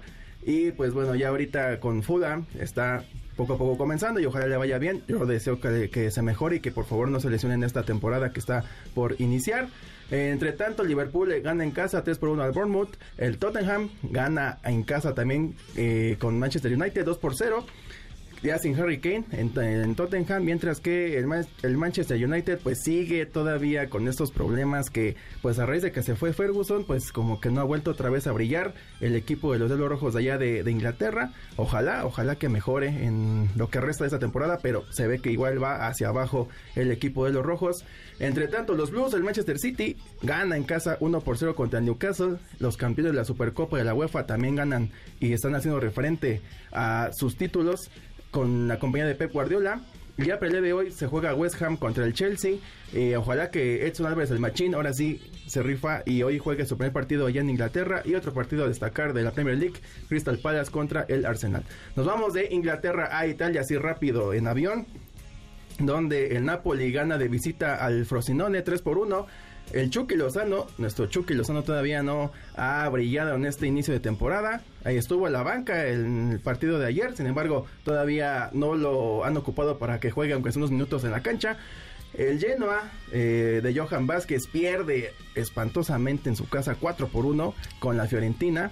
Nada más mi querido Johan Vázquez jugó 59 minutos. Y el día de hoy se estrena Guillermo Ochoa en la portería salernitana contra el Roma de visita. Ojalá que le vaya muy bien. Fue el jugador del, equipo italiano la temporada pasada y eso que nada más jugó media temporada. ¿Y esto por qué? Porque salvó el equipo de que se fuera al descenso. Así que toda la afición y la directiva italiana del Salernitana lo aplaudió reconociéndole el primer lugar como el mejor jugador del equipo. Nos vamos ahora de tren, en tren de Italia a Holanda, a la Eredivisie, donde el PSV gana 3 por 1 al Vitesse. Jorge Sánchez no fue convocado para este partido y el día de hoy, mi Chaquito Jiménez juega eh, de visita allá en el Sparta Rotterdam contra el Feyenoord. Ojalá le vaya bien al jugador mexicano. Ahora sí, vámonos al béisbol, lo que nos apasiona también, el, béisbol mexicano, donde eh, este, el equipo de Tecolotes Dos Laredos, gol, bueno, le da una rastriza una tremenda este, paliza allá en su casa a Sultanes de Monterrey. Fíjate, mi querida Sandy, que este equipo de Tecolotes, Dos Laredos juega en Nuevo Laredo unos partidos y también en Laredo, Texas. Por eso se llama Tecolotes Dos Laredos. Ah, muy bien. Hoy Laredo, Texas y Laredo Tamaulipas. Tamaulipas. ¿Qué pasó? ¿Qué pasó? Tamaulipas. Entonces, una tremenda paliza. El segundo de la serie se juega hoy a las 8 de la noche. Y el otro partido, que es allá de la zona norte de Toros de Tijuana contra Unión Laguna, se tuvo que posponer debido a la presencia del huracán Hillary. Entonces ya se decidió que los, el inicio de esta serie va a arrancar el día de mañana, el lunes 21 de agosto y esperemos que esté bien toda la gente de allá del norte, que no esté afectando mucho este huracán. Y en la zona sur, ya lo comenté, debido a la, tromba que se armó aquí en la Ciudad de México, hoy se juega el resto de la serie. Eh, se quedó en la sexta entrada, en la alta de la sexta. 3 por 1 ganando los Pericos. Si ganan este partido, se empata la serie y se van a Puebla a definir los tres partidos de allá. Entonces, pues suerte para los dos y que gane el mejor. Y bueno, yo siento que Luis Yucatán otra vez va a ser paliza, lo hizo contra los Omecas de Tabasco, así que también lo puede hacer contra las Águilas de Veracruz. Eh, va de visita allá justamente estas tierras de, de, Jarochas y gana 6 a 0, tremenda paliza. Yo siento, ah, no, 6 a 2, perdón. Yo siento que ya está para afuera del equipo de Águilas de Veracruz. La serie se reanuda el día de mañana, lunes 21 de agosto. Nos vamos ahora a la Liga de Béisbol Norteamericana, a la MLB donde los Dodgers de Julio Urias, qué gran partido hizo el día de ayer, gana 3 por 1 a los Marlins. Julio Urias aventó 7 entradas, 5 ponches y solamente permitió una carrera que fue de home run pero se le perdona todo porque lo hizo muy bien en las siguientes entradas. No, no bajó la guardia tras ese, esa home run que fue en la primera entrada, más bien mantuvo la calma y se rifó como los dioses. Eh, los Rays de mi querido Randy Rosarena perdieron en casa 7 a 6 con los Angels. Una carrera fue la diferencia. Y el clásico de allá de la MLB, Yankees contra Red Sox. Los Yankees andan súper mal. Horrible, horrible. Que no sé qué les pasó al equipo neoyorquino. Pierden 8 por 1, pero aquí reconoció a Julio Urias que conectó un home run y fue de Grand Slam. Estaban las bases llenas se aventó un tablazo y con esto conectó un home de cuatro entradas. Así que saludos muy bien a los, este, a los Urias, les está yendo muy bien allá en, este, en Estados Unidos. Y vamos rápido a los Guamazos a la UFC 292, donde el, en peso gallo, el norteamericano Sean O'Malley derrota a Aljamain Sterling por knockout y eso fue a puñetazos en, la, en el peso paja femenino. La china Weili Shank, campeona, defiende su título y derrota a la brasileña Amanda Lemos por edición unánime. En peso welter, eh, la irlandesa, el irlandés, perdón, Jan Machado Garry derrota a la norteamericana Neil Magny por decisión unánime. Y en peso gallo, Mario Bautista, no el cantante, hay que recordarlo, es, este es el de artes marciales, le derrota a Damon Blackshear por decisión unánime. Y al final, otro igual de peso gallo. Este me encantó porque es un sudamericano. El ecuatoriano Marlon Vera derrota al brasileño Pedro Muñoz, igual por decisión unánime. Y ya, para terminar toda esta eh, catarsis deportiva que es alegría para todo, se está jugando en Cincinnati lo que es el Masters de Western and Southern Open, donde el día de ayer se celebró la final de dobles femenil. Eh, Nicole Melicar y la australiana Ellen Pérez pierden contra Alicia Parks y Taylor Townsend 7-6, 4-6 y 6-10. Para el día de hoy se juega el final de dobles varonil. El británico Jamie Murray y el neozelandés Michael Venus se enfrentan a los argentinos Máximo González y Andrés Molteni. En la final femenil, la norteamericana Cory Goff se enfrenta a la checa Carolina Mukova. Y la varonil, este es un partidazo, de verdad, véanlo por favor, es en la tarde, es un partidazo el español Carlos Alcaraz se enfrenta a Novak Djokovic. Se repite la final del Grand Slam de Wimbledon. Así que los invito a que vean este partidazo. Ganó Carlos Alcaraz esa vez este el campeonato de, de Inglaterra. Así que se repite la historia. Esto ya de cara a lo que es el US Open en septiembre. Así que se viene mucho, mucho, mucho deporte. Y antes de despedirme, mi querida este, Sandy, a ver. Quiero mandar saludos a Aldrich Dircio, un compañero mío de hace mucho tiempo. Aldrich, así se llama. Aldrich, fíjate. ah, nombre muy raro. ¿Y quién crees que nos van te manda saludos? Ah, igualmente Aldrich. ¿Pero quién crees que te manda saludos? Ah, no sé, a ver quién. Yolitzin Murillo. Ay, Yoli, querida, abrazos a Yoli Corazón. Te extraña mucho, me dice. Exalumna de este Centro de Capacitación MBS. Y bueno, ya hasta aquí la dejamos. Que tengan un excelente domingo, este futbolero, beisbolero, de tenis, hay de tocho morocho, así que disfruten este último dominguito. Yo soy el Diego, así sigan en mis redes sociales en Instagram y en X. Besitos a todos. Muchas gracias, el Diego, al aire aquí en Ideas Frescas. Y bueno, tenemos más regalos. Ari Perón, ¿qué tenemos para nuestras audiencias? Tenemos un pase doble para Los Monólogos de la Vagina, una obra con alto contenido humano que recorre la sexualidad femenina. Mi querida Laus, ¿cuáles son los teléfonos en cabina? 55 51 66 1025 5 para CDMX y 800-202-1025 La Lada sin costo. Así es, recuerda que para que te lances a ver los monólogos de la vagina, tienes que mencionar vía telefónica una actriz, una de, digamos, que forme parte del elenco de este monólogo. Oye, que hay actrices maravillosas. Así que ahora sí, mi querido Diego, vámonos al teatro. Por favor, es necesario. Exacto, es necesario. Estas ideas frescas. Volvemos. Apoyando a los nuevos talentos de la radio en MBS 102.5. Esto es Ideas Frescas. En un momento regresamos. En MBS 102.5 le damos espacio a las nuevas voces de la radio. Continuamos en Ideas Frescas. Y con Natalia Lafourcade de fondo, recibimos en esta cabina al, a nuestro historiador de cabecera, por lo menos en esta generación, de ideas frescas, bueno, de ideas frescas y de la certificación en locución profesional. Y al chismoso con licencia más querido de nuestra generación. Bienvenido, mi querido Huicho Domínguez, ¿cómo estás? Bien, bien, muchas gracias Sandra, de nuevo muy feliz de estar aquí con todos ustedes. Y hoy, hoy la verdad el cine mexicano se pone de gala porque el día martes 15 de agosto se abrió la nueva Cineteca Nacional, la Cineteca Nacional de las Artes. ¡Qué maravilla! Si nos escucharon hace ratito con el tema de Laos, esta cineteca, bueno, está en el CENART, el Centro Nacional de las Artes. Y pues bueno, eh, fue un placer estar ahí. Pasaron unos cortometrajes y aparte en la apertura estuvieron el... Estuvo Pelayo, por ejemplo, que es el director de la Cineteca Nacional. Estuvo María Rojo. Y lo más, lo que más me interesó fue, por un lado, que se firmó un acuerdo entre el IMSS y la Secretaría de Cultura para hacer, para impulsar que los teatros del IMSS, que se encuentran en 22 estados de la República, sean cines. Entonces va a haber una difus- difusión del cine mexicano que espero que sea muy buena y que se lleve a cabo y ojalá les deseo lo mejor, porque si algo nos falta en este país, eh, sobre todo en los estados, es ver cine mexicano del que se está produciendo actualmente. Claro. Además, recuerden que el cine nos da identidad porque refleja las diversas realidades que se viven en México. Sí, sí, sí. Y si les gusta la Cineteca, este es un lugar. Antes era un cine que fue. que se le había dado un permiso para estar ahí. Eh, se acabó el acuerdo, entonces se abre esta nuevo, este nuevo espacio de la Cineteca. Y la verdad es que, aparte de que está increíble re- y la remodelación está preciosa. eh, hay muy buenas promociones. En esta semana de apertura que acaba hasta mañana, por ejemplo, todas las funciones son gratis.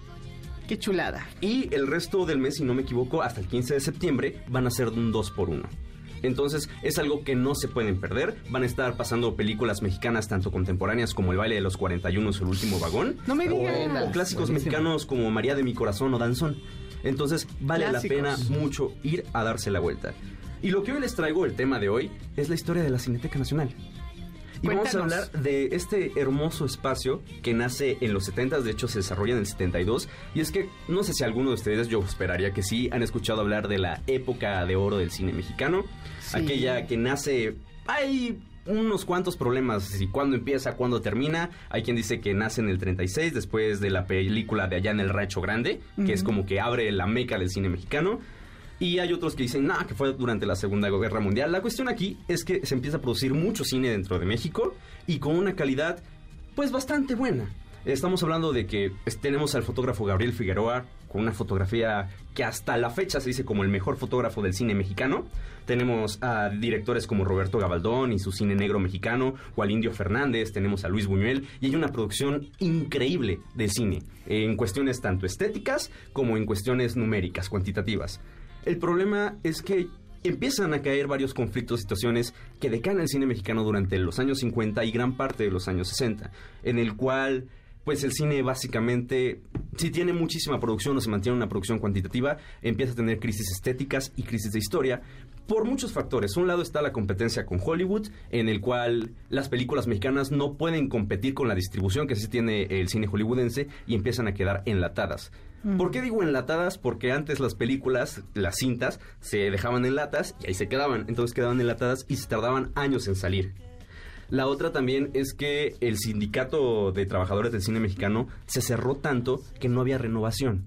Entonces teníamos a directores que al año dirigían 20, 25 películas y guionistas que escribían como locos. y también teníamos a los productores que bajaron la calidad. Ya no había tanto dinero, no querían invertir tanto dinero, no querían reinvertir tanto dinero en el cine mexicano y la calidad obviamente fue bajando. Ah, De hecho hay una anécdota que a mí me gusta mucho contar.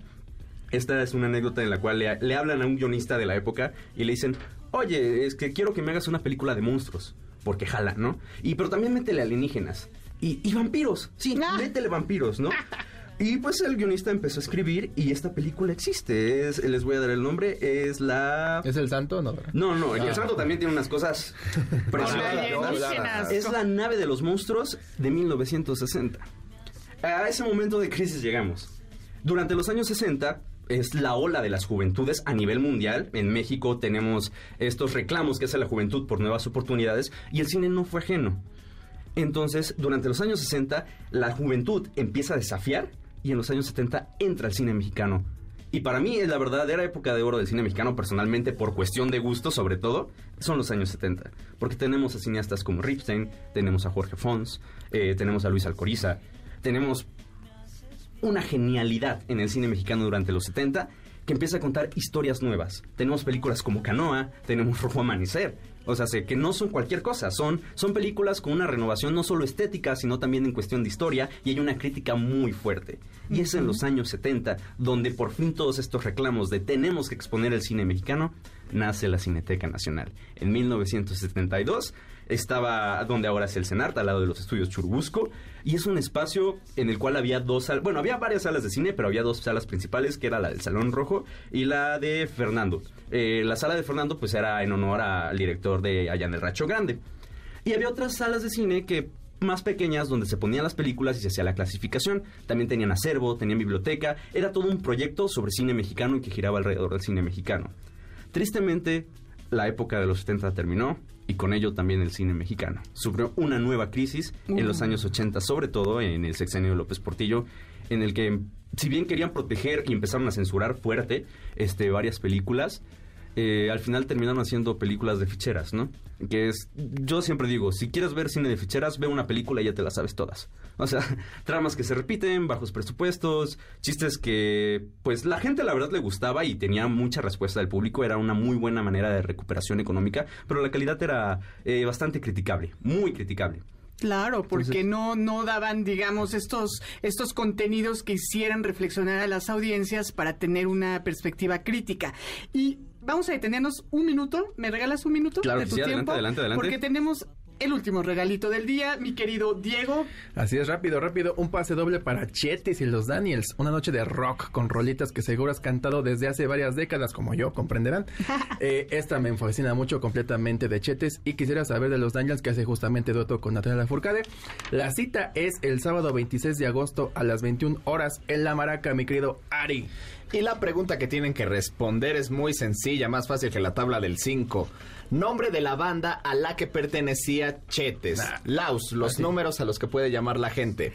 55 51 66 102 5 aquí en CDMX y 800 202 102 5 Lada sin costo. Adelante, Huicho Domínguez, cerramos este breve paréntesis. Claro que sí. Marquen porque yo tengo ganas de salir corriendo a marcar porque es una banda que me gusta mucho. Marquen porque si no Sí, se va sí, Huicho. porque yo me los quedo, ¿eh?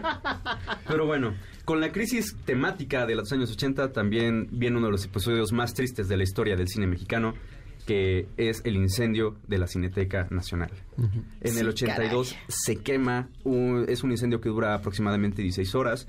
De repente estaban viendo, literalmente estaban viendo una película, La gran promesa de Andrés Guarda, si no me equivoco, y se escucha una explosión, la gente sale corriendo y empieza el incendio.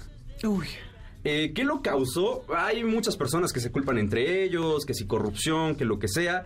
Lo cierto es que muchos de estos enlatamientos de estas películas tenían un compuesto que, si no me equivoco, es el níquel, el cual este, desata gases. Y estos gases son muy flamables. Entonces, probablemente hubo un cortocircuito, alcanzó los gases de las películas y se acabó el sueño del cine mexicano. qué triste, caray. Súper triste. Porque Ahora- se perdieron muchas cintas. se perdió el 99% de las cintas mexicanas, se perdieron el acervo, se perdió, se perdió todo, todo el cine, literalmente y metafóricamente, el cine mexicano en el 82 estaba muerto. Ahora, dato interesante, ah, todavía tenemos películas de níquel, todavía hay conservación. Ahora las respalda, están respaldadas en Ciudad Universitaria, las tiene la UNAM, pero en una bodega donde todo está bien cuidadito y apartado de todo, porque si llega a pasar algo, ya está distanciado de todo lo demás, ¿no? Ahora sí tienen la seguridad que deberían tener, eh, es la conservación de este tipo de cintas. Eso te iba a decir que se requiere un espacio acondicionado y bueno, un tratamiento de estos materiales muy especial. Demasiado, sobre todo para ellos. No sé si han visto la de Cinema Paradiso, esta película que Sí, parece maravillosa. Eh, hay una escena ahí que más o menos explica lo peligroso que podía llegar a ser el cine, ¿no? Y de hecho, en a, a inicios del siglo pasado tenía muchas crisis porque se quemaban los cines.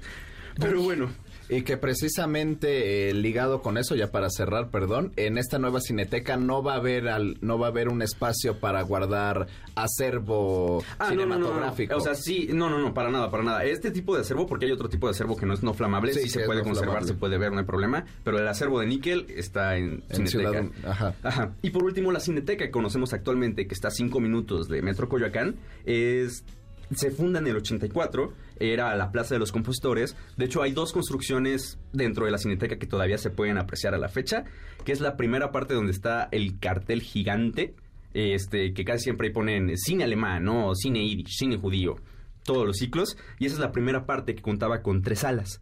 y es donde está el cubito. Y luego en el 2011 se, eh, hay, empieza una renovación que se inauguró en el 2012, pero realmente terminó por el 2014. Hay una renovación en la cual eh, quitaron el estacionamiento, hicieron un estacionamiento de pisos y pusieron más salas.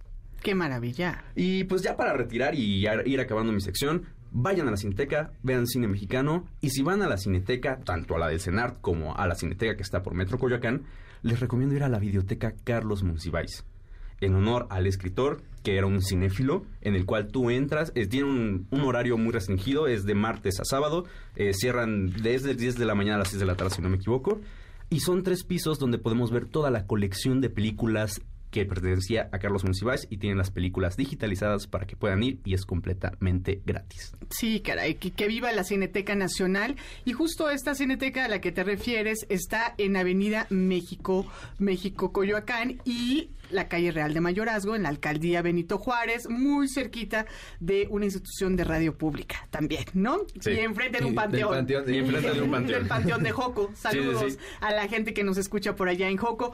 Huicho Domínguez, gracias por esta historia de la Cineteca Nacional. Cuéntanos dónde te seguimos en el espacio digital. Me pueden seguir en Instagram y en Twitter como simón.triste. Simón.triste, ahí te vamos a seguir. Gracias, Luis Gerardo. Ya revelé tu verdadera identidad. Luis Gerardo Ni Domínguez. Gracias, Laus D. Gracias, El Diego. Gracias, Ari Perón. Muchísimas gracias a Bere Peralta, a Leo Bocio. Gracias, Fer Aguilar, por ser parte de estas nuevas voces de la radio. Ellos y ellas forman parte de la certificación en locución profesional que asiste todos los lunes. ¿En qué horario vas, Ari, al centro de capacitación? De 5 a 9 de la noche. Oye, y mándale un saludo a tu maestro de producción, Laus D. Hola, profe profesional. A Enrique Neri. ¡Ea! Lo queremos, profe. Saludos. Oigan, y muchísimas gracias también a Amira Hernández, Brenda Romero, Alex Barona, Adán Mata. Varona, ya te cambié el nombre, ¿verdad? Verona, Alex Verona, Adán Mata, Jorge Alvarado, quienes estuvieron del otro lado del cristal, eh, respondiendo las llamadas telefónicos. Ellas y ellos son parte de la generación de la certificación en locución profesional de los sábados, de 11 a 2, con el profe Roberto López una servidora. Muchas gracias también a todo el equipo que nos apoya en la producción aquí en MBS y que todos los días venimos y nos de manera muy cariñosa. Gracias al maestro Arturo Chávez en la producción. Gracias a Patti Hernández y Daniel Gallard, quienes son exalumnos del diplomado en locución y producción del Centro de Capacitación MBS. Gracias a Víctor Luna en la operación técnica. Soy Sandra Vázquez. Me encuentras como Sandra Vázquez Locutora en las redes sociodigitales. Te mando un gran abrazo y esto fue el programa de las nuevas voces de la radio. ¡Ideas frescas! ¡Hasta la próxima! Los comentarios aquí vertidos son responsabilidad de quien los dice y no necesariamente reflejan el punto de vista de MBS. Por hoy, concluimos con nuestras ideas frescas. Los alumnos del Centro de Capacitación MBS los esperan con mucho más el próximo domingo. MBS 102.5.